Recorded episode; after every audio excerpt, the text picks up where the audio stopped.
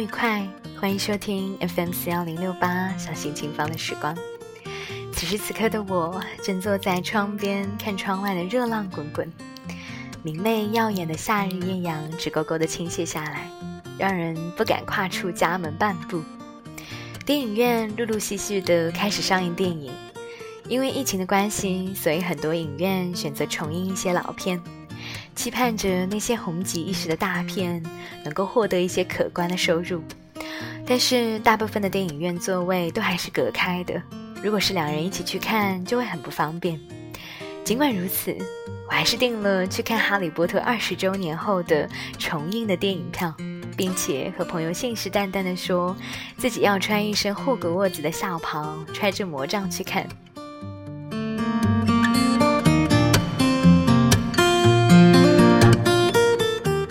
为此，我特意去买了袍子，心想着估计会很傻，但忽然间又觉得这件事情很重要，甚至有一点小庆幸。二十年前就开始期待收到魔法学校录取通知书，到现在依然没有改变。想着孩子时候的自己还挺伟大的。其实很多的小孩是知道魔法世界只是一个故事杜撰出来的。却仍然选择相信这个世界的存在，在见过黑暗后，依旧明白美好和光明的存在是一种能力。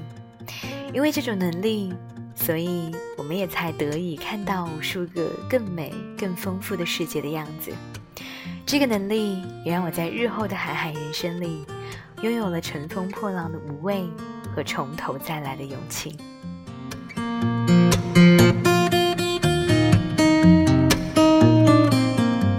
周周五的时候去赴了一场很奇妙的约定，因为参加过燕子开设的很多的摄影课程，某一次只是出于试试看的想法，结识了一群同样常住在上海的摄影的小伙伴，约了周五去看展，看完后一拍即合，决定去喝酒、吃肉和聊天，几个人对着一大盘的大盘鸡穷追猛打，酒过三巡，开始感叹人生的奇妙。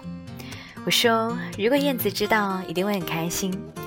这么多人因为他的原因从四海八荒聚到一起，因为他的原因拿起了相机开始记录，又因为他的原因，更多的人重新选择看待世界的方式，并开始爱上这个世界的一瞬一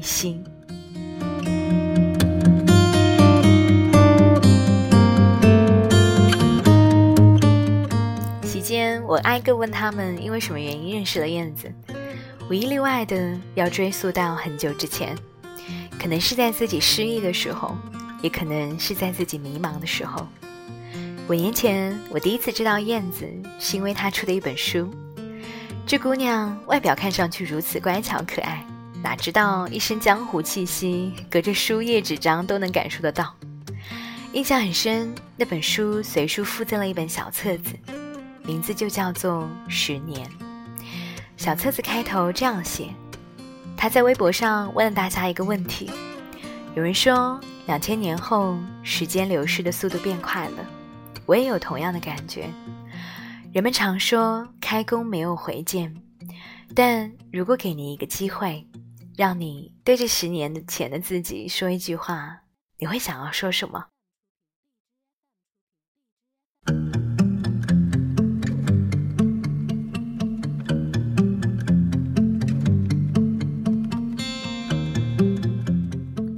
在众多的留言当中摘录了一百条，有人说年少的时候啊，不要着急离开家，你一定不会知道，当飞奔而去的你回头的那一刻，会发现家已经不在了。有人说，能不能不要只是读书，能不能停下来去做自己没有做过的事，去做自己想做的事，去做总是被一次次打击的事。明明很喜欢画画，为什么因为别人的三言两语就放弃？明明很喜欢旅行，为什么到现在还没有独自去过一个陌生的城市，好好的玩一场？为什么总是放弃？你在怕什么？有人说，十年前你会和那个你爱了整个青春的人相遇，他可能不会爱你，但千万不要把头低到尘埃里，要加倍努力。成为更好的自己。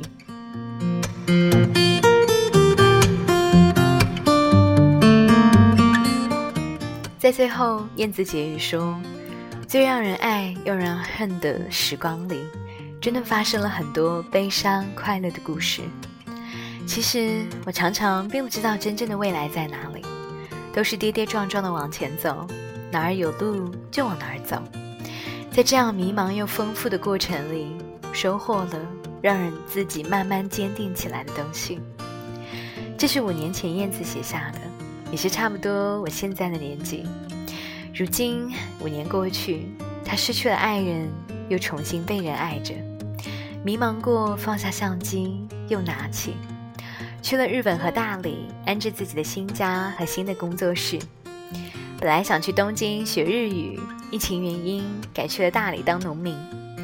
念天地之悠悠的时候，发现还是最想拿起相机记录这一切。最近，他在空闲的时间里写下了一篇小文，名字叫做《走进一场浪漫主义的人生迷雾》。原来这家伙还是时不时的迷茫着，却也始终向前走着。他在北京开的川云宴烧肉酒馆换了地址，重新开业。我开始计划，准备年底去那儿撸串、吃烤肉、喝小酒。一边也在构思下一次自己想要拍摄的主题，虽然没有活成十年前自己期望的样子，却毫不辜负的活成了自己喜欢的样子。所以你看，我们终于变得和岁月一样宽宏，前路依旧浩浩荡荡，万事尽可期待。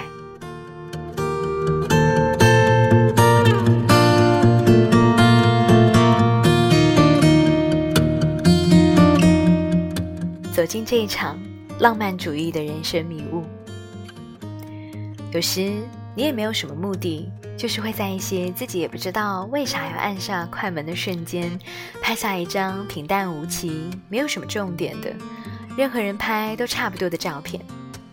但时间可以给每一个平淡过去的闪现镀上一层回忆的光。这是一卷从一个好久没有翻出来的旅行大包里的小侧兜里翻出来的胶卷，就在刚才扫描出来，发现里面是布拉格的那段日子。第一张是从布拉格住的民宿楼道出来会看到的第一幅画面，然后第二张的我就跟着人群走，去往老城区，经过查理大桥，看到这个背着一整个交响乐队的可爱的奏乐人。过去的几年，我一共去过布拉格很多次，那儿的很多东西仿佛都是永恒的。演奏的人，喝啤酒的人，还有粉色的夕阳和霞云。列侬讲的话，到了老城广场，正好敲钟，广场上的人们正在跳舞，我也进去跳了很多圈。那阵子待在布拉格的时候，不工作的每个下午，我都会去这个河边的酒吧喝两杯龙舌兰，听他们唱歌。有一个人唱得很好，有一个人唱得一般。接着我就会去这片草坪上躺着听音乐，无所事事。回去的路上碰到了演奏小提琴的夫妇，我停下来听了很多首，非常动人，像是在一个天空为顶、城市为幕的音乐厅里。每次一曲罢，两个人都会笑着对视，你一看就知道，这样的对视在生活里常常出现，却也并未因为常常出现而失去了半分的深情。还看到一家收店关门的小铺子里，留下来过夜的小猫。接着这一卷的最后一章就到了巴黎，时间、空间和记忆，还有自己。因为一卷乱拍的，若是当时洗出来，一定会觉得太浪费的胶片，仿佛自宇宙黑洞的两端一刹那相逢。希望这个世界快乐点好起来，希望我们的生活都继续平凡和幸福。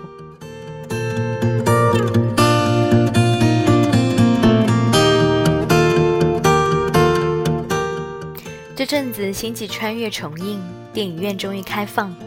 是我和培哥最喜欢的科幻电影，所以就买了票去复看。位子只能前后左右隔位坐，所以我们只能隔着一排空位，坐在前后两排的距离上。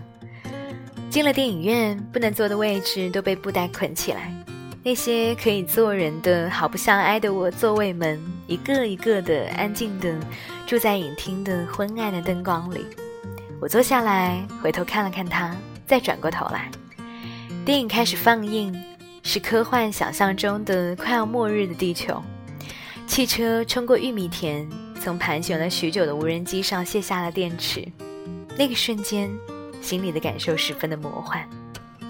前两周的周末都在阿那亚的海滩的日落音乐节度过的，非常快乐，就是无比单纯的那种没有杂质的快乐感。下午日头不那么毒的时候，一群人在沙滩上玩飞盘，玩着玩着会有越来越多路过的陌生人加入进来，小朋友、情侣，大家为了接飞来的蓝色的盘子，一个接一个的飞身出去，扎进沙子里。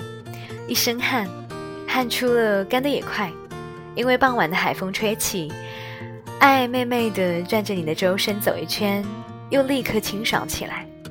那个晚上，前面的舞台乐队正在唱摇滚，有人拍我说：“你看月亮。”一回头看到一轮红月，海上的月亮总是最美的，因为别处只能看到月，而唯有这海上的月夜。会有一条通往无限处的光路，波光粼粼的，微微晃动的，碎了再组，组合又碎的摇曳。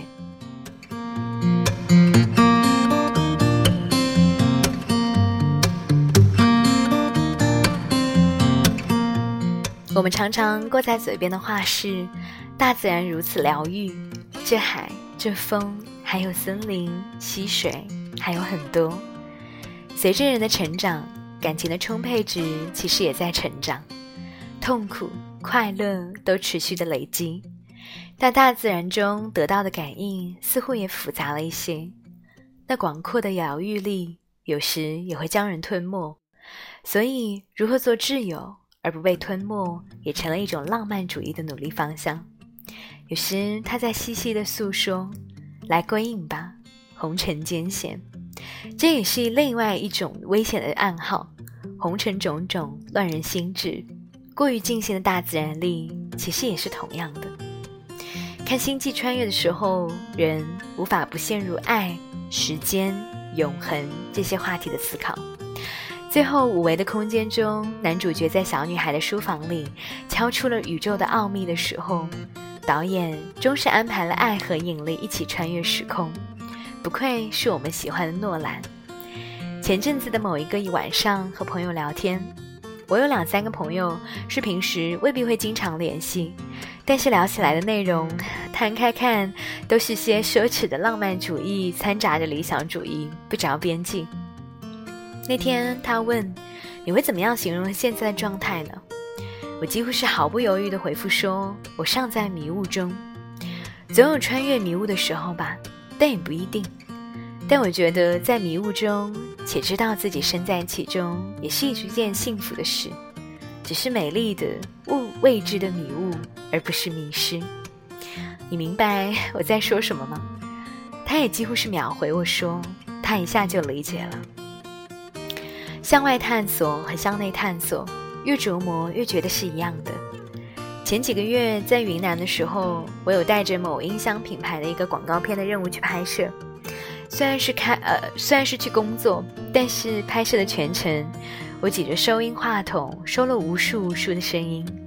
因为进了山很冷，架了相机，拍摄了一弯小月缓缓上移的过程，觉得自己像是这个世界月升日落的见证者，有一种热泪盈眶的震撼。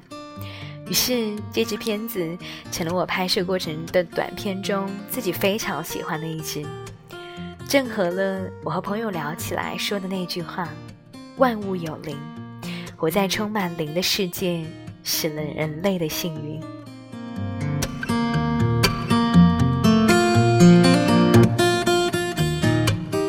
就是在云南的时候，我们去香格里拉新建的营地露营。某一天的下午。大家一起背着篮筐去湖对岸的森林中捡垃圾。走到深处的时候，有两个老人坐着休息。我上去问：“您是从哪儿过来的？”老人笑着一指：“从那儿。”我说：“我要去那边，可以从哪条路走呢？”老人又指向另外一边说：“沿着杜鹃花开的路走就行了。”我转身往森林的深处走，身旁的朋友突然笑起来。我问：“你笑什么？”他说：“你没有发现，你们刚才的对话就像一场哲学吗？”我回头咂摸了一下，果然呢。那就沿着杜鹃花开的路继续走吧，走进这一场浪漫主义的人生迷雾中去。